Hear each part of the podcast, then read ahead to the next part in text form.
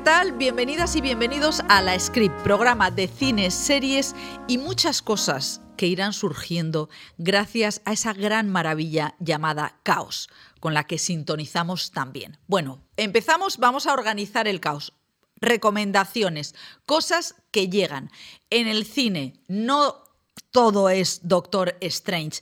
Hay una película que se titula Todo a la vez en todas partes, protagonizada por Michelle Yeoh que es, eh, bueno, es una actriz china, eh, bueno, en realidad es de Malasia, la de Tigre y Dragón, que es una mujer que ha hecho un mogollón de películas de acción y es la protagonista, interpreta a una inmigrante china en Estados Unidos, una señora normal y corriente, eh, que, claro, no, no, solamente los superhéroes van a entrar en los túneles y en los agujeros del tiempo. Pues Michelle Yeoh entra y nos saca, bueno, pues nos explota la cabeza. Es una película que yo creo que tiene esta, eh, este componente mm, cotidiano que le hace, nos la acerca, la acerca y eso eh, bueno, pues para los amantes de la ciencia ficción y la comedia gamberra tiene, tiene su punto. Más cosas. The Voice. The Voice en Amazon Prime. Vosotros sabéis que los americanos hacen muy bien eh, lo de la cosa grandiosa, los superhéroes y tal, y luego también hacen muy bien la autocrítica. Mm, por ejemplo, Philip Roth, porque aquí hablamos de lo más y de lo menos. Philip Roth fue el escritor que definió lo judío de tal manera que la comunidad judía americana y la israelí también lo quisieron prácticamente llevar a la hoguera. Bueno, pues eso es lo que hacen The Voice. Es una comedia gamberrísima, y macarrísima sobre un poco como los Vengadores, un poco como ver lo capullo que puede ser Capitán América. Va de esto. Son muchas temporadas, tres. Eh, evidentemente mucho fondo ya no tiene, pero es, es divertida. Han pasado muchos años desde Borgen. ¿Qué fue de aquella primera ministra? Bueno, es que a mí me encantaba esa, esa, esa mujer que, que mm, inspiró tanto. era casi de la época, yo creo que en la época de 2014, cuando Pablo Iglesias llegó al eh, eh, Europarlamento, se hablaba mucho de Borgen, de cómo tenía que ser la nueva política. Bueno, pues vuelve Borgen en su cuarta temporada, ya no es primera ministra, es ministra de Asuntos Exteriores. Es verdad que es una, es una serie, como dice eh, nuestro compañero Manu March, para muy cafeteros, porque es danesa. O sea, que no pasan grandes cosas. No es ni mucho menos Michelle Yeoh en un túnel del tiempo, es una danesa en política. O sea que eh, tenéis, os tiene que interesar lo cotidiano un ratito largo, pero es interesante, aunque no sé si nos va a inspirar para hacer política. Desde luego, a primera ministra, el camino es para abajo. Hablando de política, esta yo se la recomiendo, yo estoy muy preocupada por el futuro profesional de los jóvenes españoles que tienen un paro tremendo. Hay que opositar al Parlamento Europeo. Eso es una recomendación de verdad eh, que se va a sufrir, sí, la serie que hay que ver es Parliament. Se estrena la segunda temporada. Es una serie como el Benelux, belga-francesa tal, y es la historia de un ayudante a un diputado, o sea, es el, becario, digamos, es el asistente, no es el becario, en la primera. Y entonces, básicamente, lo que tienes que hacer, este chico lo que hace es eh, dar el apoyo a un eurodiputado imbécil.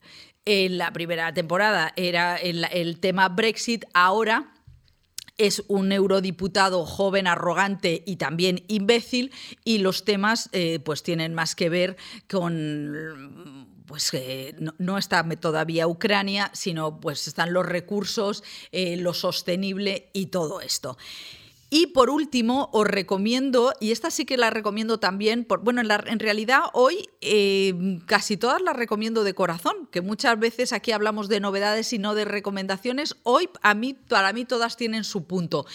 Better Things, quinta temporada, Pamela Adlon, una señora que interpreta a una actriz más o menos de mi quinta, con tres hijas más o menos de la edad de mis hijas, o sea, unas veinteañeras. No sé si os acordáis de la primera eh, temporada, eh, Luis C.K. Era, eh, también era co-creador con ella, y yo me acuerdo de una escena maravillosa en la que Pamela Abdon va con su hija en el coche y su hija le pide con 15 años que le compre María.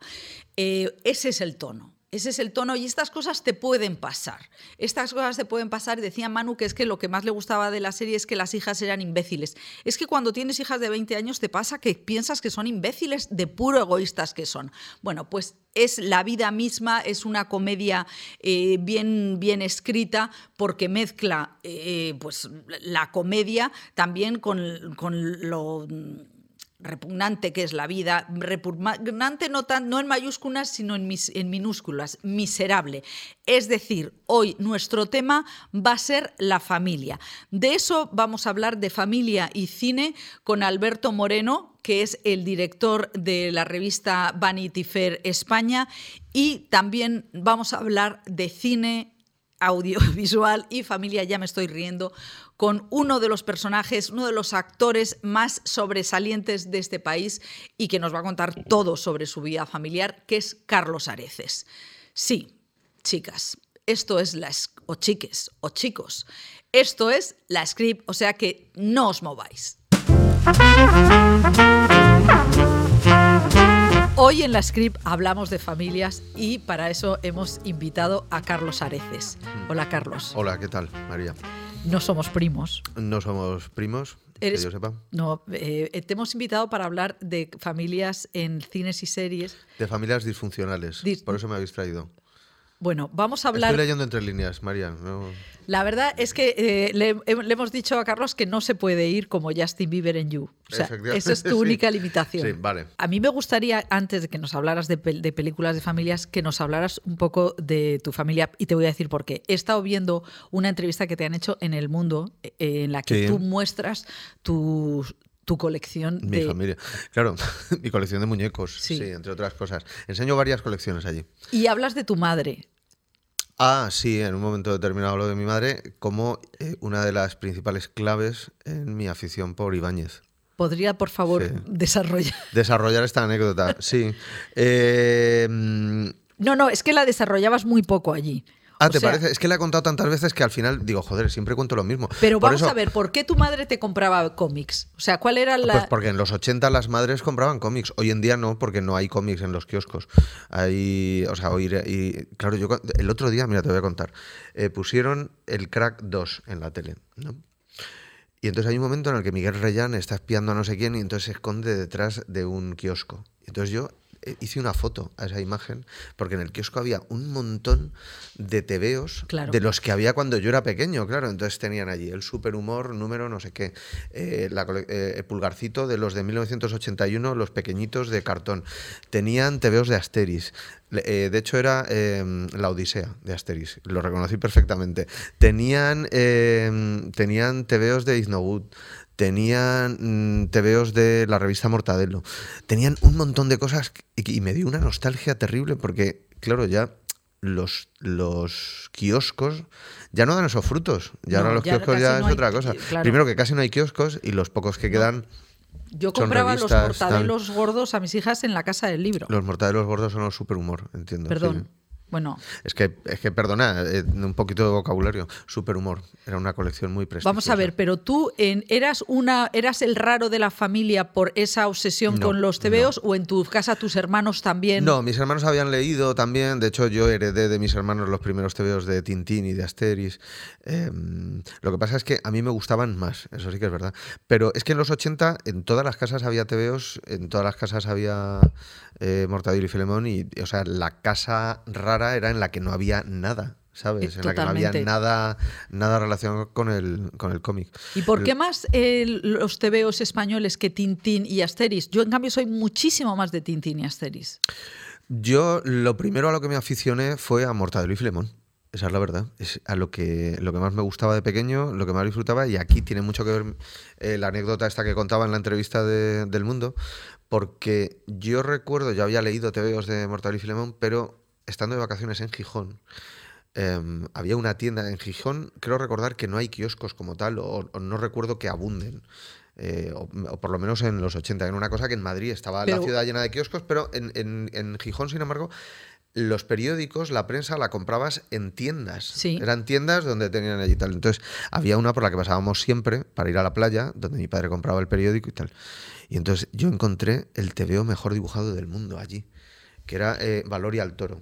el número 4 de la colección eh, Ases del Humor, eh, con una apartada maravillosa. Entonces, mientras mi padre compraba, mi madre compraba algún periódico y tal, yo lo ojeaba y yo me enamoré de ese TVO. Entonces, mi madre me dijo que me lo compraría si comía bien una semana. ¿Vale? Entonces, mm, Tú fíjate, entonces no comía bien, ¿sabes? Luego con el tiempo se hubiera arrepentido. Comías de mi mierda, que comía de mierda, efectivamente. Pues eh, el caso es que cada día que pasamos por allí yo me cercioraba de que ese TVO siguiera allí para mí esperándome y el último día no estaba el TVO. ¿Y qué pasó? Pues pasó que mi madre ya lo había comprado, pero quiso, sabes, darle un, un giro, un giro Shyamalan, no me dijo nada. Entonces yo llegué allí a la tienda y no estaba el TVO y la cabrona es que lo había comprado, sí, lo tenía esperando en la pensión donde nos alojábamos. Y tú que, tiene, que estábamos antes diciendo que tú tienes una dimensión, tú te has elevado, eres, eres actor, un actor que no para de trabajar, para empezar porque tienes que alimentar. A mí me gusta decir que soy poliédrico. Sí, que es un- me gusta me gusta llamarlo así, con, porque es sencillo, es algo sencillo, me gusta. Yo entiendo que te, es verdad que te has elevado y ya te has elevado hasta ese punto. O Sí. sea, te has eleva- ti- eres un actor que trabajas muchísimo porque tú vas, tienes un puntillo así humilde, pero no. Tú eh, trabajas mogollón para. es todo fachada. no, no, para Amiga. alimentar esa colección. Efectivamente, efectivamente. Eh, una parte muy importante de mis ingresos ahora, em, bueno, se va en, en hacer las colecciones eh, que yo tenía de pequeño y ampliarlo mucho más, porque ahora mismo yo tengo publicaciones, no de cómic propiamente dicho, porque el cómic comenzó más tarde, pero tengo publicaciones con ilustraciones, publicaciones satíricas y tal, lo que sería el jueves del siglo XIX desde 1860. ¿Y tú tienes asegurada tu casa? O sea, vives Los- en un búnker. Yo vivo en un búnker, estoy protegido allí. O sea, no no, entra nadie. no te pueden robar. No, bueno, a ver, no es que no, le pueden robar a cualquiera, pero mm, ¿tú te imaginas a un ladrón entrando a mi casa a llevarse un pulgarcito? Pero vamos a ver, con todo lo que has molado en tu bien- vida. No sé muy bien para qué le valdría él, o sea, eh, yo qué sé, me parece rarísimo, ¿sabes? O sea, para mí tienen mucho valor, tienen un valor económico también, pero, pero ¿para quién? Para cuatro locos, hay que saber a quién vendérselo, hay que saber dónde está, porque claro, tú llegas a mi casa y hay sopotoscientas mil millones de librerías. No veo yo que sea así lo que tenga más salida, no, me imagino un mercado negro de tebeos de la posguerra, ¿sabes? De Bruguera, no me imagino, eh, eh, tengo el tío vivo número 6, que es súper jodido. Bueno, me he quedado No. muy dolida porque eh, has publicado un libro Sí. eh, post-mortem Sí. con fotografías de, de- de fallecidos, Sí. un poco como en, en los otros. eh, y es como mega, tan mega lujoso, ¿vale? 228 pavos, 225. 25, con gastos de envío incluido. Con gastos de envío creo que es- se ponen 240, sí. Joder, pues más de eso. Y, Sí, sí. O sea, no- no- porque, o sea, tú estás ya en un nivel en el que no, no eres nada popular. Empezaste con el mundo popular de los tebeos, pero mira en qué, en qué estás acabando.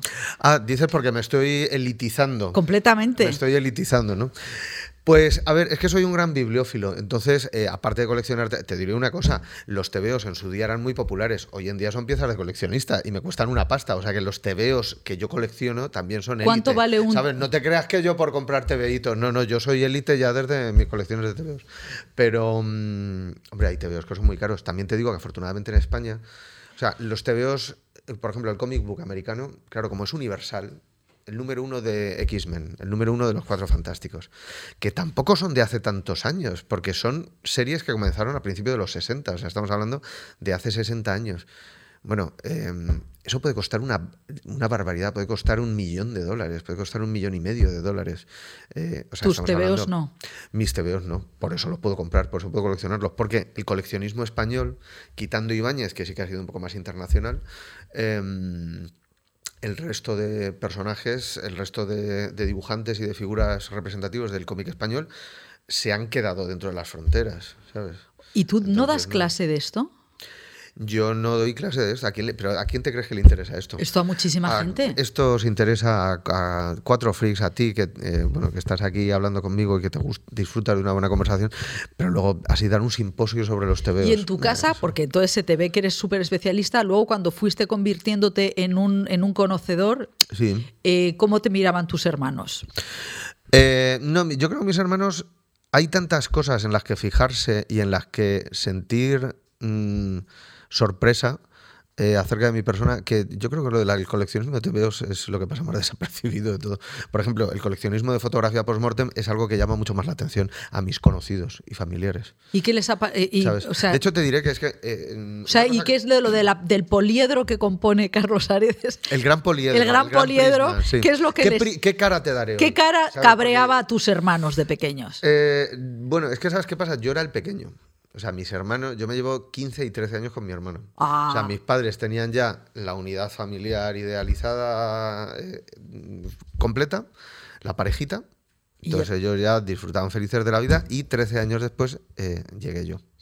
Con lo cual yo pocas cosas hacía que les pudiera cabrear porque yo era el mimado, ¿sabes? Ah, entonces ya me, me lo has dicho. Ahora lo todo. entienden, ahora entienden muchas cosas. Ahora ¿no? entiendo todo. Ahora entienden muchas cosas. Entonces, eh, y tú, pasemos al cine. Eh, Ah. ¿Tienes esta misma eh, compulsión coleccionista con el cine? ¿Tienes DVDs? ¿Tienes VHs? Tengo una gran filmoteca, DVDteca en casa, porque es verdad que ahora mismo, claro, en cualquier plataforma tienes 400 mil millones de, de películas y tal, y ya no es tan necesario, pero aún así, cuando hay una película que me ha gustado, que me ha llamado la atención y que quiero atesorar, no quiero tener que estar pendiente, por un lado, de en qué plataforma la ponen, si es que la ponen, porque encima las retiran. Las O pueden incluso guardan- borrar. las pueden borrar. Entonces digo, pero, pero eh, esto es desquiciante porque encima no te avisan de cuánto tiempo tienes para verlas. Señores de Netflix, señores de HBO, por favor, bueno, HBO yo creo que es más constante, pero esa es mi cámara. Bueno, pues señores de Netflix, eh, cuando yo guardo una película y la dejo ahí reposando y ya la veré y de repente voy a buscarla y ya no está, eso me desequilibra mucho. Entonces hagamos de este un mundo mejor, por favor. Pongan una cuenta atrás, avisen de alguna manera, porque así yo ya me voy ordenando. Digo, mañana me veo esta, pasado esta, esta tal, y entonces así me da tiempo a ver todas. ¿Y cuántas pelis ves al día? Dicho esta, últimamente eh, lo he relajado bastante, pero yo era de ir al cine, al cine, eh, yo creo que como poco cinco veces a la semana. El- lo normal era que el viernes me, diera, me viera ya dos o tres películas. El día del estreno me iba dos, tres películas. Eso era de rigor. Y luego a lo largo de la semana me veía un mínimo de dos, tres más. O sea, ¿tú también has dejado de ir al cine? Yo últimamente he dejado de ir al cine, sí. Eh, no, voy, no voy tanto. Sigo yendo, sigo yendo a lo mejor a una media de una, dos veces por semana. Pero, Pero es que eso es una cosa horrible. Tú sabes que entrevistamos aquí a mucha gente y, y hay mucha gente que va poco, muy poco al cine. Eh, yo creo que Almodóvar y tú, Almodóvar va al cine a las 4 de la Almodóvar tarde. sigue yendo al cine, sí. Sois de Pedro Ruiz, porque me lo encuentro cada dos por tres. Pedro Ruiz va mucho al cine a las mismas sesiones que voy yo. ¿Pedro Ruiz? Pedro Ruiz es un ¿Pedro Ruiz, el Pedro fanático. Ruiz de nuestra infancia? Don Pedro Ruiz, el Pedro Ruiz de los Pedro Ruiz de toda la vida. Ostras, Carolina, qué buena estás. Pedro Ruiz. ¿Y, y- y habláis de cine cuando.? Y hablamos de cine, porque él está actualmente, que yo eh, me he relajado un poco más eh, en la asistencia, él está mucho más puesto que yo, se lo ha visto todo, todo. ¿Y, y cuál, Chusa de la academia, que tú también la conocerás, también Hombre, está allí claro. todos los días, o por lo menos hace tiempo iba un montón de veces. Chusa que le han dado un premio en la Sí, academia sí, eh, sé, impresionante. Vale, bueno, entonces, Entonces- me tranquiliza saber que sigues yendo al cine poco. ¿Cuál es la última película que has ido al cine? ¿Te acuerdas? Eh, el hombre del norte. No la he visto. Cuéntame qué tal te ha parecido. ¿La recomiendas? ¿No la recomiendas? Mm, me pareció regular, la verdad. No, es- no- espero que no estéis casados con ninguna distribuidora y tal, porque Dios que aquí suelo hablar, suelo decir de verdad lo que me parece. Hombre, me cosa. parece lo lógico. Vale, pues me pareció regular, la verdad. Eh, tiene cosas que me resultaron interesantes. Tiene un punto gore que yo siempre disfruto mucho en las películas y en la ficción. Eh, claro, pero si lo disfrutara en la vida real sería un psicópata. Sería un problema. Y, Pero te mm, eh, encaja en tu poliédrico eh, carácter. El ser psicópata, sí. Yo Hombre, creo es que me una parte idealizas. más. Creo que una parte menos. Es, es, es muchas cosas. Es un melómano, es un ¿Eres melómano también? Es un. No, no, digo que hab- hablando de alguien, ¿no? Por ejemplo, es melómano, es cinéfilo, es, eh, bueno, un psicópata. O sea, Hombre, todo como tienes cosas un buenas, toc. ¿no? O sea, Tú tiene- tienes un toc de- Yo tengo un toque. Yo tengo un toque. Yo creo que soy más sociópata que psicópata. O sea, quiero decir, los psicópatas eh, intentan hacer daño a los demás. Yo me, moles- me conformo con que estén lejos, ¿sabes? Los demás. Los demás, en general. Jo, te agradezco tanto que hayas venido. Con vosotros hago una excepción y porque me han dicho que era una entrevista de media hora. Es una entrevista Pero- de media hora. Eh, y además te habíamos puesto los deberes porque hoy estamos hablando de familias. Sí. ¿Cómo, cómo se llama tu madre? Mi madre Mercedes. Mercedes. Merche, vamos. Merche es una gran mujer porque me parece... Merche es... eh, A mí mi, madre me, me- me daba, al principio no leía y me, me daban cinco duros por cada libro. ¿En serio? Sí. Te sobornaban. Me sobornaba y al final ya empecé a leer yo sola y un día dejó de, Dejaron de, pagar. Y dijiste tú, esto no tiene sentido, molaba más cuando me pagaban Exactamente, pero bueno, luego compraban los, eh, los libros. Mm. Hablemos de familias. Mi madre era más de, de sobornarme para que saliera a la calle. Esta movida que tenían las madres con el aire, ¿no? En los 80 por lo menos. Sala que te dé el aire. Y yo decía, pero si aire hay en todas partes. Mamá, ¿no te has enterado? Lo dice la, lo dice la física y la química. Mamá, me da el aire aquí ahora mismo mientras hablo contigo. Puedo seguir tumbado en el sofá leyendo mi mortadelo, déjame en paz. Fuera solo hay niños delincuentes. No me obligues a tirarme a la calle. Porque yo era, yo, a mí los niños me daban repelús, los niños de... ¿Y tú en el colegio eras buen estudiante? Pues al principio sí, luego me aburrí y dejé de serlo. O sea que ahora me vas a decir que eras superdotado y que todo te parecía muy fácil. Conclusión, soy superdotado. Sí. Otro prisma más. Normal que no salieras de casa porque te iban Otro a... Prisma ¿No te pegaban cuando no, salías? a ver, es que ¿quién no se aburría en clase? Entonces al principio, yo que sé, era divertido porque estabas ahí con las plastilinas, tal. Eh, llegó un momento que es que era un coñazo. Y, y, no, no, o sea, me hace mucha gracia porque efectivamente cada vez que dices, no, yo es que me aburría en clase. Eh, eh, eh, inmediatamente la conexión que haces es superdotado. Pero, ¿sabes qué? Que la gente, los idiotas también se aburrían mucho. Pero bueno, vamos a ver, yo como representante. Los que eran auténticos subnormales se aburrían en clase. Pero vamos a ver, Carlos, tú eres el entrevistado, entonces eres el singular. Entonces, como personaje singular, deduzco y por cortesía digo que eras superdotado. No, es verdad, es verdad, has tenido esa corrección. Pero vamos, lo que te quiero decir es que podría ser perfectamente el idiota porque no, es, no, hay, no hay diferencia. Eh, o sea, es, es, un sentimiento que, puede, que, que, abarca a todo tipo de personas. Y entonces cuando eh, ibas... El aburrimiento en clase. Leías mucho en casa y luego ibas mucho al cine de chaval. Empecé a aficionarme más a partir de los 14. A partir, de hecho, yo eh, durante mi adolescencia tenía una pedrada un tanto pedante, ¿sabes? Y me iba a ver, por supuesto, todo lo que había que ver eh, por... Bueno, pues... ¿Y a qué cine ibas? Siendo tú de Carabanchel. Estoy recordando un... Qué rabia, porque... Eh, ¿Tú eres de Madrid? Sí. Entonces a lo mejor tú te puedes acordar. Era un cine que había en la calle San Bernardo. Es que según te estaba diciendo lo pedante sí, hombre, que era. el del cine San Bernardo. ¿Cómo se llamaba ese cine? Había un cine donde yo iba a ver. No, el Quintana era el de, el de Rosales. No, Quintana no. se llamaba. Es un cine donde yo fui a ver, recuerdo perfectamente, eh, Europa. Europa. De Las von Europa de Las von Y era un cine que estaba en la calle San Bernardo, justo al, eh, a la altura más o menos de la calle Pez por noviciado, efectivamente. se me ha olvidado el nombre. A mí también. Eh, y tú eres más joven, o sea. Claro, iba al cine azul cuando existía el cine azul iba, mm, iba a los cines ideal porque ponían películas de madrugada. Entonces yo, por ejemplo, eh, Acción Mutante recuerdo verla de madrugada con un amigo allí, ¿sabes? Con nada, con... ¿Cuántos años? Tenía 14 años. Acción Mutante creo que es... De, bueno, del 93 debía tener 13, sí, 14 años. Del no, no, no, miento, eh, no, no, tenía, yo tenía 17, creo que es del 93. Sí, yo soy del 76.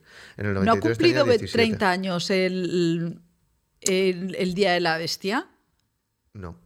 ¿No? No, porque el Día de la Bestia es del 95. Ah, vale, sí, entonces es verdad que era del 93. Y nada, pues iba, recuerdo esos cines con mucho cariño, el cine Bogart también, que era como de... O sea, eran cines donde no ponían eh, películas comerciales, pero ellos tenían una vida y joder, es que los cines eran muy bonitos. Te diré, te voy a contar una anécdota. Que, nos estás regalando... Que os voy a, regalar, os voy a regalar Porque me ha sentado fatal que dijeras, te voy a contar la anécdota que ya había contado en el mundo. Es que esa me la, ha parecido fatal. es que la contabas muy rápidamente. La vamos a quitar, eh, esta pregunta de la entrevista. Pero, pero, eres tú misma la que, la que se prepara trampas, porque me has dicho, cuéntanos esta, anécdota que ya la has contado en el mundo muy breve. Y digo, sí, porque anteriormente ya la he contado muy larga. Muchas veces, eso me ha dolido horrible. Pero una anécdota. Eh, cuando hace pocos años leí una noticia que quedaban solo tres salas X en España. Solo quedaban tres. Y yo dije, no puedo morirme sin haber entrado a una sala X, porque es... ¿No había sido de chaval? No, nunca había ido, pero ¿quién había ido a una sala X? No iba nadie. Hombre, yo no, siendo chica, menudo corte. No, pero ni los chicos... o sea, me daban asco, siempre pensábamos que estaban llenas eh, de, semen. Pues no sé por qué dices eso. Eso eres tú que tienes la mente sucia. Bueno, No, el caso es que. eh, no, no, pero. diálogos. O sea, las, las salas de cine X no. O sea, los adolescentes no solíamos ir allí. Nadie. O sea, nadie de mi círculo. O sea, era más una cosa para gente mayor. Sí. Y además, aunque las películas eran, por norma general, de, eh, películas porno eh, heterosexuales, en realidad el mundillo dentro solía ser muy a menudo eh, de... Ah, gay. eh, solía ser de un ambiente gay, lo, que- lo que, lo que se movía eh, dentro de las salas X. Y el caso es que yo no quería privarme de, sabiendo que era una cosa que iba a desaparecer con el tiempo, dije, yo tengo que ir a una sala X. Me junté con otros tres amigos y fuimos a la que yo creo que, que debió ser, si no la última. La de cerraron- Ballesta, que estaba al final de Ballesta. No, la de la corredera baja Ah, de claro, San es Pablo, esa. que ahora es un día. Claro que es un día, Bueno, que hay pues- un restaurante que se llama La Pescadería. Pues eso que ahora es un día, en su día era una sala X. Y entonces, pues llegamos ¿Esa fue allí. la última? Esa, mm, si no fue la última, casi. Es que las tres que quedaban estaban las tres en Madrid y las tres por la zona centro, claro. Eh, Sabes que una se ha reconvertido en una que hay por, em, por Tirso de Molina, que ahora es un local, ahora es un bar, pero todavía mantiene, creo, de hecho, creo que se llama Sala X o algo así. Ah, hombre, claro, Sala. X, no, pero que Y Sala yo ahí X he es un hecho, he cine hecho ahora. una sesión de fotos. Es un cine, proyectan películas y tal, Claro. pero también te puedes tomar una copa. O sea, Claro, es una sí. cosa así. Bueno, pues yo Como creo las que librerías en las que no dos. venden libros. Y fuiste- Librerías en las que no venden libros. que sí. Claro, librerías para ir a beber una cerveza. Y no venden libros. Bueno, venden, pero nadie los compra. Ah, bueno, mira, la- David Trova tiene una librería donde puedes tomar una cerveza, pero venden libros. Mírale. comprado, vamos. Qué buen ojo. Mírale. Bueno, eh, entré a la sala X. Entré a la sala X con mis amigos y, y mi primera decepción, ¿cuál fue? Pues que, claro, yo tenía la imagen mitificada de las salas X de la proyección en cine. O sea, como en un hombre lobo americano en Londres, cuando se meten y entonces hay proyección de cine. Pues ya no era proyección de cine, era proyección digital. Era un proyector. No es lo mismo, ¿sabes? No es lo mismo. Tú Eh, querías a 35 milímetros. Yo quería 35 milímetros y no, no había. no ¿Y cómo era la parroquia, aparte de vosotros cuatro? Bueno, pues había no mucha gente, pero bueno, había allí un ambientillo. había un ambientillo y, y- y había un ambientillo y, y había en, en el cuarto de baño había bastante más ambientillo. O sea, estaban un rato y luego se iban al cuarto de baño. Bueno, era, era un- una transhumancia continua, ¿sabes? De, a lo mejor te estoy diciendo, cinco personas. Y empezamos a hablar con un señor. Y nos dijo, sí, dice, ahora a las 7 que cierran las oficinas viene más gente. Nos decía el señor. O sea "Ah, que no el gracias". mito de que la gente se masturbaba ahí es un mito. No, había gente masturbándose, efectivamente. Me hubiera decepcionado cualquier otra cosa. O sea, Claro. ya a la decepción de la proyección en, en 35, o sea, de que no había proyección en 35 milímetros, el no encontrar a gente masturbándose hubiera sido una ¿Y estuvisteis toda la película? Eh, bueno, no te sé decir. es que tampoco estábamos pendientes de la trama y como ya sabes que es sesión continua, que es otra cosa que se ha perdido. Fíjate, te das cuenta, antes cuando, cuando, cuando yo era pequeño, claro, tú ibas al cine, eh, te ponían sesión continua. Tú no te preocupabas a qué hora empezaba la No, película. entrabas empezada. Hacías un montaje, hacías un montaje en tu cabeza Tarantino. Tú llegabas, veías la última media hora y te quedabas y volvía a empezar la película y ya veías el principio y ya la ordenabas tú a posteriori en tu cabeza. Pero no le dábamos ningún tipo de importancia. Ahora, no, spoiler, spoiler. ¿Qué spoiler? Nosotros íbamos y veías el final, el asesino es este, y luego ya te veías la película entera y la disfrutabas igual. ¿Y tú recuerdas alguna película de sesión continua que tuviera? Sí. ¿Cuál? Pues vi dos películas de, de James Bond de Roger Moore que me llevó mi padre. ¿Y te dejó ahí? No, no, no, me llevó mi padre y se quedó conmigo a verlas. A mi padre le gustan mucho las de James Bond. Y, y sí, bueno, sí, no, y he visto muchísimas. Eh, creo que Pesadilla, Pesadilla en Elm Street 6, la sexta, Freddy's Back. Freddy. Eh, me parece que esa también le vi en un cine de sesión continua y bueno, yo que sabía un montón. Howard, un nuevo héroe, también la vi en, en cine de sesión continua. Creo que incluso puede que Regreso al futuro. también. no me digas. Sí, sí, sí, Jo, sí. me- Menuda, me- qué fuerte, eh, qué, qué deslealtad verla a- a cortada. No, lo- eh, pero esa, sin embargo, Sería de estreno esa. Mm, no recuerdo si la vi en estreno, porque los cines de sesión continua es verdad que no solían eran de ser- estrenos. No solían ser de estreno. Pero te diré que Indiana Jones eh, la primera Indiana Jones en Buscar la Arca Perdida. Yo creo que la vi en un cine en sesión continua y que entré y ya está empezado. Vamos a ver, te hemos Sí, invitado sí. para hablar de familias, para que nos Ya, digas de películas de familias y de series y no nos has dicho ninguna. Porque no me has preguntado, pero ahora que me preguntas te voy a decir.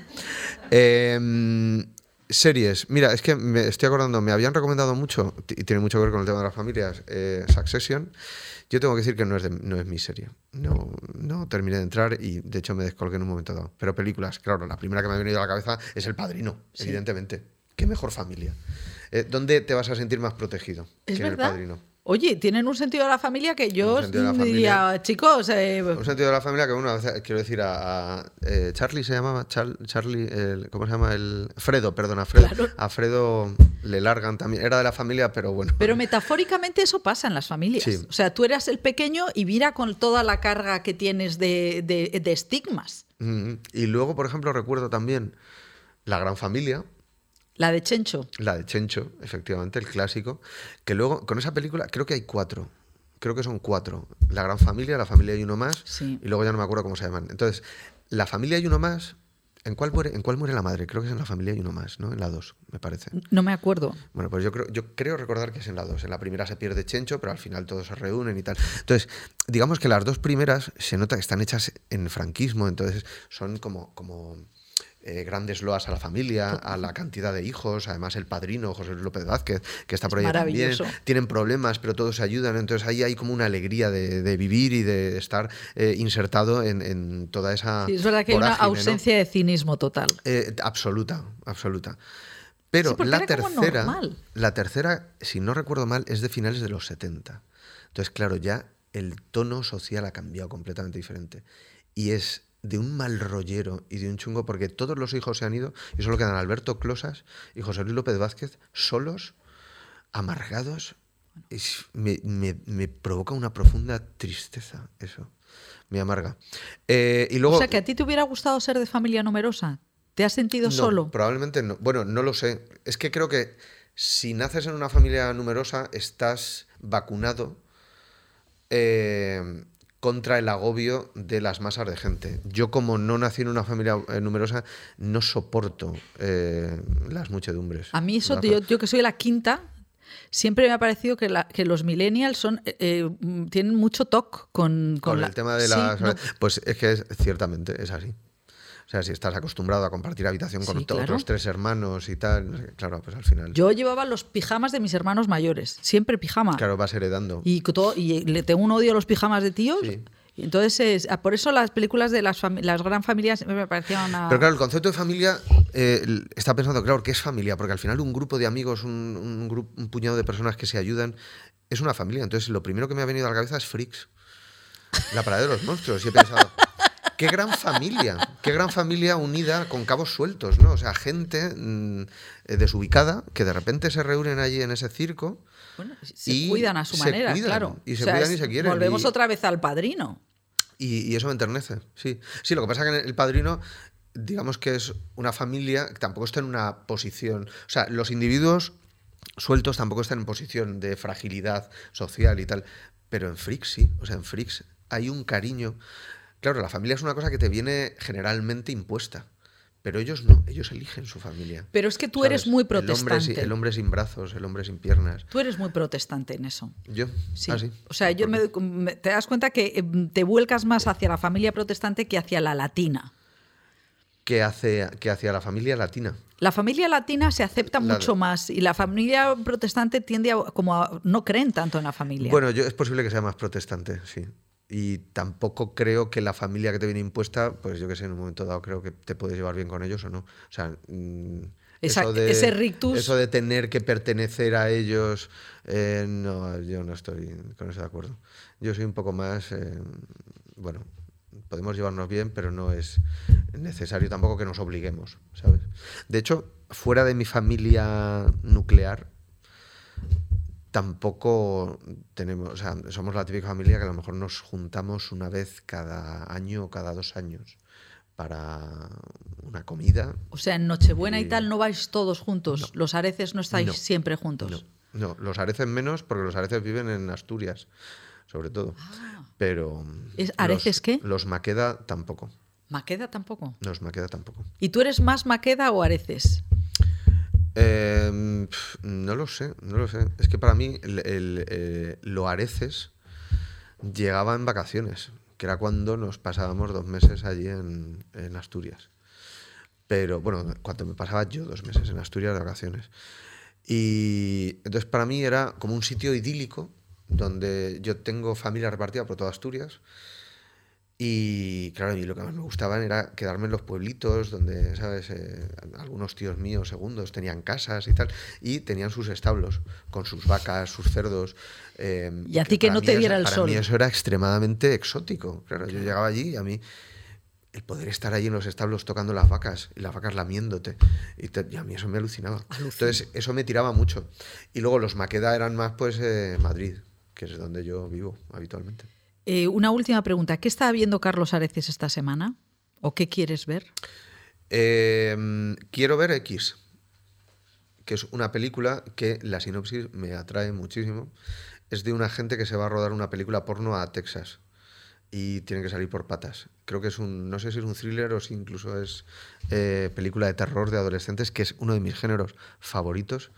Yo muy a favor de, de la última la última película de La Matanza de Texas, la que han estrenado en Netflix. Sí. Muy a favor. Me lo he pasado muy bien. Oye, viéndola. pues lo apuntamos. Y, atención, apuntado otra. La mejor película para mí del año pasado, aunque tengo amigos que se salieron de ella a medias, me- eso me parece, vamos, mm, he dejado de hablarles, como puedes entenderlo. Lógico. La mejor película del año pasado, la más divertida, sin duda ninguna, lejos del ruido de los Oscar y de todo eso, Maligno. Malignant, de James Wan. Qué divertida. Bueno, pero es que Me lo pasé claro. bomba. ¿Tú lo has visto? Yo he sido de las que me he salido porque What the fuck, pero, o sea, encima te has perdido lo mejor, porque te... por favor, la última media hora es, es tal delirio. Es, mira, tiene todo. Sorpresas, eh, giros imposibles, eh, yo es que James protésicos, Wan no lo entiendo. Pues me James sobra Wan en la tiene- vida. Yo lo único que te diré es que creo que para mí las mejores de James Wan son las que los mayores fracasos que ha tenido. O sea, a mí de, de Conjuring, bueno, de Conjuring creo que es productor solo, no es. Pero eh, o No, de las primeras no era él también eh, director. Insidious, Esas. tal. A mí esas no me gustan mucho, pero mis favoritas son. eh, Yo entiendo lo de la desde el mal, la de los muñecos de ventrílocuo, esa me encanta. Yo- eres poliédrico porque es horrible. Maligno. Es, es maligno. Increíble. Yo no lo soporté. Maligno es espectacular. Es la mejor. No la has entendido. Tenemos que verla un día juntos y yo te la explico. Ah, me encanta que me la expliques. Te la explico porque está claro que se te han escapado conceptos clave para identificar la película. Bueno, pues vamos a dejar eh, en el top, en el máximo. Pues me da mucha rabia porque es que había pensado una cuarta película. eh, ¿De familia? Ah, ya me acuerdo. Ti. Ya me acuerdo. Y es una familia, es, es una película que a mí me, me provoca una tristeza tremenda. Porque ya te digo que para mí familia es un grupo de gente, no es necesariamente la, la- la de sangre, es un grupo de gente que corre aventuras, que se quiere, que se protege y que se. y, y, bueno, que se, que se quieren. Y a mí, por ejemplo, la piña que hacen Mowgli, Bagheera y Balú. Ah, bueno. A mí me enternece Hombre. muchísimo, pero creo que es una de las películas que tiene un final más amargo. Porque al final aparece un personaje con el que no has empatizado, que es la niña de la aldea. Horrible, sí. Y de repente Mowgli, siguiendo sus instintos, se va con ella y pasa de los colegas. No, aparte deja muy Pero, mal a las tío, mujeres esa película. pero, es tío. totalmente es misógina. ¿Te parece? Bueno, claro, aparece el personaje final que es como el, el embrujo que hace que Mowgli pase Es a una la vida. sirena, es una sirena, eh, Eh, absolutamente. Mowgli va a la vida adulta y entonces ya los colegas se quedan Y ya por el ves que se va a aburrir Mowgli toda su puta me vida. parece terrible. A ver, en ese poblado, eh, pues igual tampoco hay muchas cosas que hacer, también te digo, pero tío, que has corrido aventuras con este oso y con esa pantera, que te han salvado la vida, que había un mono cabrón que quería eh, putearte allí y que Estoy le dieras el fuego. Tío, y los dejas tirados. Pero eso es el patriarcado. una relación. Porque eso es un bajón. Eso, Eso es, un bajón. pero es, es una película Bueno, que él tiene no se va por el patriarcado, él se va porque le tira lo que le tira. O sea, él- me parece fatal. Vamos a dejarlo aquí porque hemos tenido demasiadas diferencias en esta entrevista de hoy. No, pero me gusta, me gusta que no me lo pongas fácil. Me gusta No, a mí la aquí, subirme que a me- un ring, porque si no me duermo en las entrevistas. Me gusta venir aquí.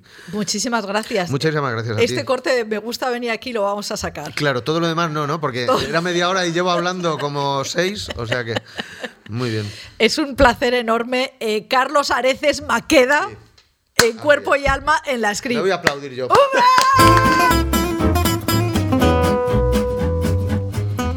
Hoy en la script, ya habéis oído, estamos hablando de familia. Bueno, siempre hablamos de lo que nos da la gana, hablamos de, de cine, series, audiovisual y familia. Y hoy, para hablar, es verdad que de cine y de familia, eh, recibimos a un amigo, que es que es un amigo, o sea, es el director, es un tío muy importante, el director de Vanity Fair España, Alberto Moreno. Hola, Alberto. ¿Qué tal? ¿Cómo estás? Pero bueno, sobre todo es un amigo, eh, que es un amigo muy listo. Somos buenos amigos. Somos muy buenos amigos. Alberto viene hoy a hablar de. Es que es- en realidad es el invitado totalmente eh, ortodoxo, porque vienes a hablar de tu libro Las películas que no vi con mi padre. Esto es así. Que es una. Bueno, cuéntanos cómo nace este libro. Bueno, yo creo que todo parte de que, mm, bueno, mi padre se murió cuando yo tenía 32 años, que es una edad muy temprana para perder a un padre. Eh, hay gente que tiene la desgracia de que pasa antes, pero a mí me pareció dramático y horrible. Y Me encanta cómo dices cosas brutales eh, con esa ligereza, o sea, como co- susurrando. Pero porque yo soy una persona confiable. Entonces, to- todo lo que digo resulta muy creíble siempre. Eh, el caso es que esto eh, me pasa esta tragedia y yo quería haber hablado algo, quería haber dicho algunas palabras para mi familia en el día en el que hacemos el funeral, pero yo no puedo, me, me quedo ahí atrapado y, y veo que no puedo y se me va haciendo bola. Sabía que quería escribir, no es como esta cosa de los periodistas que tienen un libro o los escritores que tienen un libro guardado. Yo no sabía lo que quería escribir. A mí la labor periodística me parecía satisfactoria, suficiente, no necesitaba nada No más. necesitabas crear un libro como. No necesitaba lo del árbol y, y tener un hijo y el libro, pero, pero por suerte ya tengo las tres. El hecho es que eh, tenía algo ahí por escribir y dije, ¿qué puedo hacer? Eh, porque yo podría documentarme ahora, me, me tengo que documentar muchas veces para mi trabajo. Pero este libro, ahora con un hijo de cuatro años y pico que, tiene, tampoco le puedo dedicar todo el tiempo que yo quería a la escritura, pero sí los ratitos que él me dejaba, eh, digo, para no tener que documentarme, puedo ir a mi memoria, que es esta cosa tan vaga de cuando no quieres hacer la espeleología periodística. Y vi que la historia de mi padre podía ser contada y que a través de mi padre yo podía explicar algunas cosas.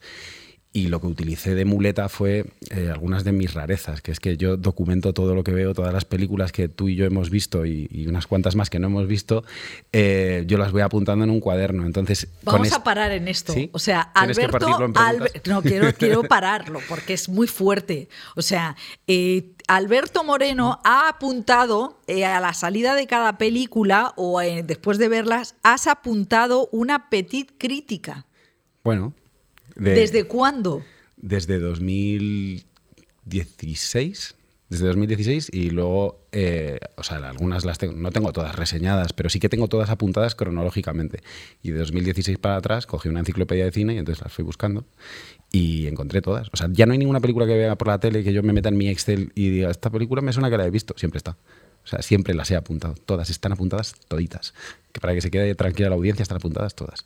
Bueno, o sea que es una este, en, en la entrevista de hoy que pretendemos ser servicio público, es si tenéis esa rareza eh, podéis llegar lejos. Pero yo esto lo he visto, ¿eh? que lo ha hecho gente, Tarantino lo hacía, Soderbergh lo hacía. Yo me he ido enterando sobre la marcha que cuando los entrevistan dicen, pues es que las mentes brillantes tenemos cosas en común. Y hay directores, y hay directores que lo llevan haciendo toda la vida. Luego me enteré también que lo hacía el padre de mi abuelo. Y, y- ¿Ah, sí? Sí, sí.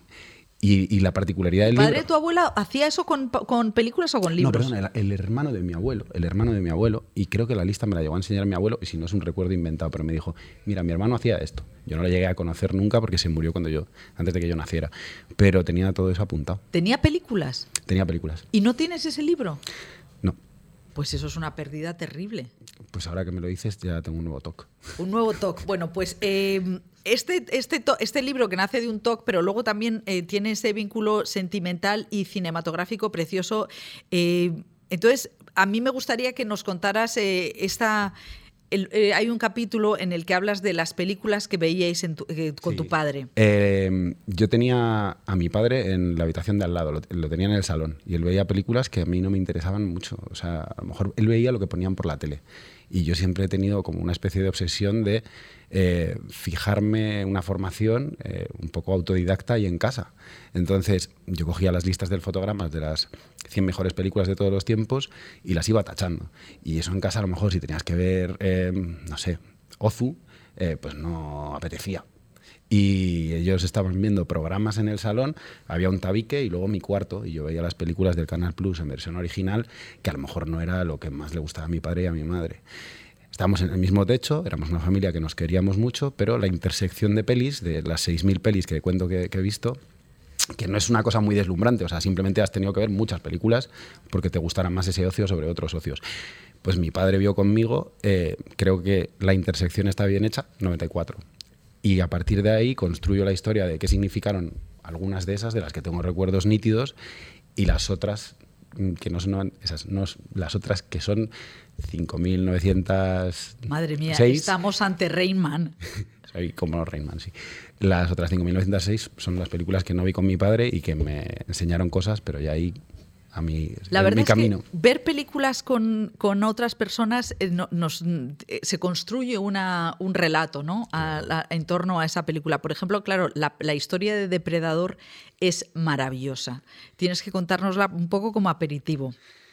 Sí, es el prólogo del libro y tenía claro que iba a ser ese, porque para mí fue una experiencia eh, fundacional. Eh, hay gente que le gusta mucho la magia de- del cine y de la sala apagada y de todo esto. Pues en mi caso era como un- una especie de parking lleno de grillos, que era un cine de verano de Alcoceber, que era donde íbamos, un pueblito de Castellón, donde iba mi familia, mi padre, mi madre, mi hermana y yo, en los 80.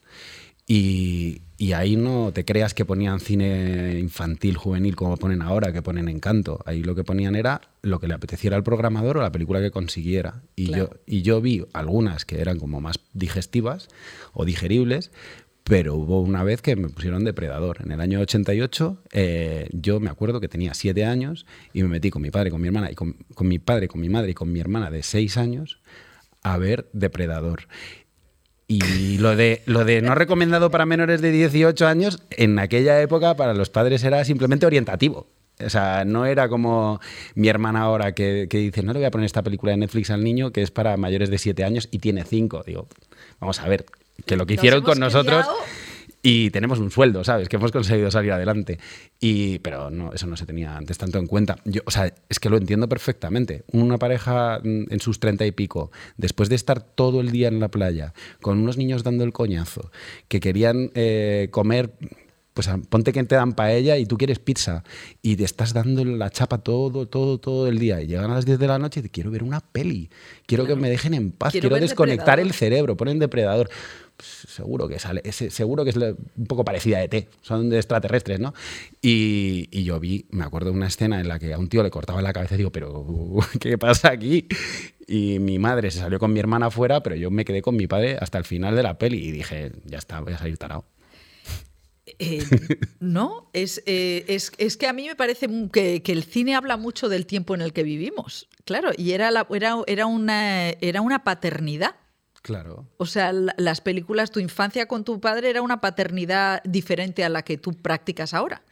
Es que en aquel entonces tampoco había cinturones de seguridad en el asiento de atrás. O sea, hemos, hemos ido aprendiendo cosas sobre la marcha. Mi padre a mí me llevaba en un R12 ranchera con cuatro niños más e íbamos ahí pegando botes y algunos se daban en la cabeza con el techo y no pasaba nada. Bueno, hay Sí, una- sí claro. pasaba. Sí, a veces pasaba. Sí, a veces pasaba, a veces pasaba, pero, pero es verdad que a, a mí me gusta mucho como en tu libro, eh, eh, para empezar, se hace desde el punto de vista de los padres, que ahora son, son como voces un poquito silenciadas. ¿Por qué los tíos eh, les cuesta hablar de la paternidad? Es una cosa que yo siempre me he planteado. En mi trabajo como periodista, yo durante muchos años eh, pensaba, me sorprendía que un buen día mis compañeros hablaban de que tenían hijos. Yo era como si de repente no, tu- eh, una parte de su vida que yo digo, ¿por qué está tan silenciada? No lo sé, me, me parece que ahora mismo, o sea, para mí mi hijo es mi trendy topic, es mi tema favorito, me- me- pero además es como esos padres coñazo que enseñan las fotos en el móvil, me parece lo mejor del mundo. Eh, mira, no, ahora, ahora luego me lo enseñas, pero lo que me gustaría saber es qué películas ves tú ahora con tu hijo. Pues he tenido que... ¿Cuál es tu menú? Intento que vea películas que, que puedan enseñarle valores, es decir, me gusta mucho Miyazaki, me gusta mucho Pixar, hay algunas cosas que... ¿Está mal? No, no, quiero decirte que eh, Miyazaki es maravilloso, pero el problema está en que, les, que le quieras poner los 400 golpes de Truffaut para desayunar. No, pero ¿Cuántos años tiene tu hijo? Cuatro años y medio. ¿Y, y qué, qué- qué está viendo esta semana? Eh, le he puesto Avatar, porque ahora van a sacar la segunda parte y mi hijo, que tiene una cosa que es súper particular, eh, normalmente a los niños les gusta ver películas repetidas porque son capaces de anticipar lo que va a pasar y eso les hace sentir seguros. Pero eh, mi hijo siempre, o sea, yo no sé si es un afán consumista que tiene, o porque sabe que tenemos una gran videoteca o porque sabe que tenemos la videoteca universal, que es el streaming, eh, pero el tío siempre quiere cosas nuevas, dice, ponme algo que sea nuevo. ¿De verdad? Y digo, pero por favor, que es que se te van a acabar, o sea, no, no que se te vayan a acabar, sino me gustaría que consolidaras algo. Y luego dos meses después te, da, te dice un detalle de una película que visteis. Y a mí eso me parece fascinante ver su cabeza funcionar. Pero me pide que nos repitamos. Y ahora estamos con, con Avatar y es la primera que me ha pedido repetir desde que lo conozco. Y, y eso me ha parecido muy bonito. Digo, me he equivocado con todos. Solo James Cameron era el verdadero pastor. Eh, y explícame un poco la. eh, Claro, es que son ah, infancias diferentes. Yo, en cambio, me he quedado, me quedé tarada con la muerte de Balú y, y ahí y no lo he vuelto a ver. Yo no he vuelto a ver el libro de la selva nunca más. O sea, han serio? pasado millones de años. Pero explícame eh, la, la infancia y, y la guerra de las galaxias. ¿Qué es lo que está pasando en esta nueva generación? No sé lo que te han contado el resto, pero sí que hay veces que, que hay padres que, que con cuatro años su hijo se sabe los diálogos de memoria de la guerra de las galaxias. Por eso yo intento que repita, porque en realidad en el mercado laboral se va a pelear con esos tíos con tanta memoria. Entonces, Me encanta este punto de vista tan práctico. claro, o sea, eh, si eres el número uno de la orla, es muy fácil que te den el mejor trabajo. ¿No? A mí me mandan muchas becas porque intentaba estudiar mucho. Y por eso, más o menos, me he salvado. Pero, pero claro, o sea, es una constante competición. Cuando yo llevo tanto tiempo en el mercado laboral tan incierto y veo que tienes que tener alguna ventaja competitiva, te obsesionas con que tu hijo sepa chino. Es muy importante. Entonces, si desarrolla las habilidades memorísticas y hay un crío que se sabe todas las trilogías de Star Wars y el mío no para de estar pedir viendo un- una nuevas. cosa y otra, o sea, es- eso para empezar me, me preocupa un poco, porque en realidad es como mm, si eres, si te faltan estímulos todo el rato, eh, salvando las distancias puede ser como en Shame, que, que a Michael Fassbender sexualmente no le satisfacía nada ya. Llévalo un poco a la dimensión Mira, de infantil juvenil. has dicho shame y he pensado, se está confundiendo con shameless. No, no. De repente he pegado ese salto. No, acabo de, hacer una, acabo de me- establecer una eh, analogía entre un obseso sexual y la infancia, sí. Sí, eso es lo que estaba pensando. Estabas... No, pero me refiero al afán eh, consumista, eh, puede ser tan, tan inocente como no querer ver nunca la misma película. Y a lo mejor lo que te decía antes, que, que si tres meses después eh, me saca una conclusión de una cosa que vio a sus cuatro años, eso me parece sorprendente y fabuloso porque a mí no se me ocurre. Ahora, me parece que todo lo estás orientando eh, hacia. Se nota que, que eres un hombre de ciencias. Claro, yo quiero construir una inteligencia artificial Exactamente. muy poderosa. Eso me parece. eh, venías aquí con una parte de que nosotros recomendemos tu libro porque es maravilloso. Compradlo, por favor, todos. Sí, no lo, no lo necesita. Tengo que hacerme rico. No, no lo necesitas porque Netflix es bastante barato y Disney Plus y tu hijo va a tener eh, películas para siempre todos los días nuevas. Pero sí que nos, en, en el script lo que queremos es un poco eh, un- que, nos, que, que pasen por aquí recomendaciones de películas y de series eh, argumentadas. Vale. Entonces, por ejemplo, Esto hoy el tema es la familia. Entonces, me- como te hemos, hemos hecho los deberes, tú eres un hombre eh, cumplidor, eh, porque a veces yo lo pido que hagamos estas listas y luego se me olvida preguntarlos. Yo las hago. Entonces, eh, tú tienes a, a ver qué películas nos puedes recomendar o series de familias. Yo Shameless siempre. Mm, De series no había pensado porque yo Ah, ¿no habías pensado? de series no Eh, yo me he ido directamente al cine Vete al a lo, cine. a lo magro del, Vete a del lo magro. audiovisual mi película favorita de familias sin ningún género de dudas es una cuestión de tiempo de Richard Curtis Eh, y, lo, y lo voy a Pero de desarrollar eso, por eso, para- ¿por qué tienen que ver una cuestión de tiempo? bueno porque el, el padre que, Richard Curtis a mí me parece tan blandito. y esta la has visto No, no lo sé a lo porque... mejor es- habías perdido ya el, el- el contacto con él. Es la, la última que dijo que iba a dirigir Pues Y no sé si la he visto, a ver si la recuerdo. Él hizo comedias románticas de los 90. Yo he hecho justamente todo lo contrario que tú. Yo olvido las películas. No, yo las apunto para que no se olvide nada y te pueda contar cosas bonitas. A en ver, cuéntame. la- eh, Entonces, cuando Richard Curtis eh, había sido colaborador de Rowan Atkinson en los 90 y luego había hecho guiones de películas románticas que yo creo que aguantan bien, como Cuatro bodas y un funeral hombre, y eh, Notting Hill, Claro, aguantan fenomenal. aguantan bien. Y luego eh, hizo Love Actually, que tiene el azúcar que tú quieras considerar, que es, es cierto. Luego Radio Encubierta, que es una película, Esa una me comedia muy rara, de, de dos horas y media. Y luego una cuestión de tiempo en la que Bill Nighy y Donald Gleason, el hijo de Brendan, el Sí. pelirrojo, eh, le dice, tú tienes un don como todos los hombres de esta familia. Y es que eh, si tú aprietas los puños y te metes en un sitio oscuro, puedes viajar en el tiempo. La he visto, pero la he olvidado. Vale, muy mal hecho, María. Tenías que haberlo apuntado en un cuaderno. Y él... No, se- pero me parece maravilloso que tú me la rescates porque es que es verdad que las películas hay que me tienen que ofrecer ese plus para que no las olvide. Pues eh, el plus que tiene esta fue muy emocional porque eh, hablaba de la paternidad eh, y la relación que se establece entre, un padre y un hijo. Habla del concepto de herencia y el concepto de herencia del don, pues de una manera fantástica, obviamente. Rachel McAdams es el interés romántico del joven y el padre le dice a lo largo de toda la película... bueno, ¿qué es lo que haría él si tuviera todo el tiempo del mundo? Si pudiera retrasar la fecha de su muerte. El padre dice que lo que le gustaría es leerse todos los libros y Dickens dos veces. Y, y eso es muy bonito y, y la película es muy audaz y es muy divertida y a mí lo que me gusta sobre todo es la manera piadosa y generosa y humorística. A mí es que Bill Nighy me parece un exponente Sí. del humor eh, maravilloso y, y yo no, no quiero que sea mi padre porque mi padre es, es el mío y no necesito otro, pero, pero, pero si hubiera alguien en el cine y no fuera Atticus Finch, el de Marta un ruiseñor, me gustaría que fuera Bill Nighy en una cuestión de tiempo. Pues no he visto una cuestión de tiempo, me parece precioso, aunque sí que conozco gente que quisiera leer dos veces a, a Dickens. Claro. Fíjate. Porque es el que mejor escribe.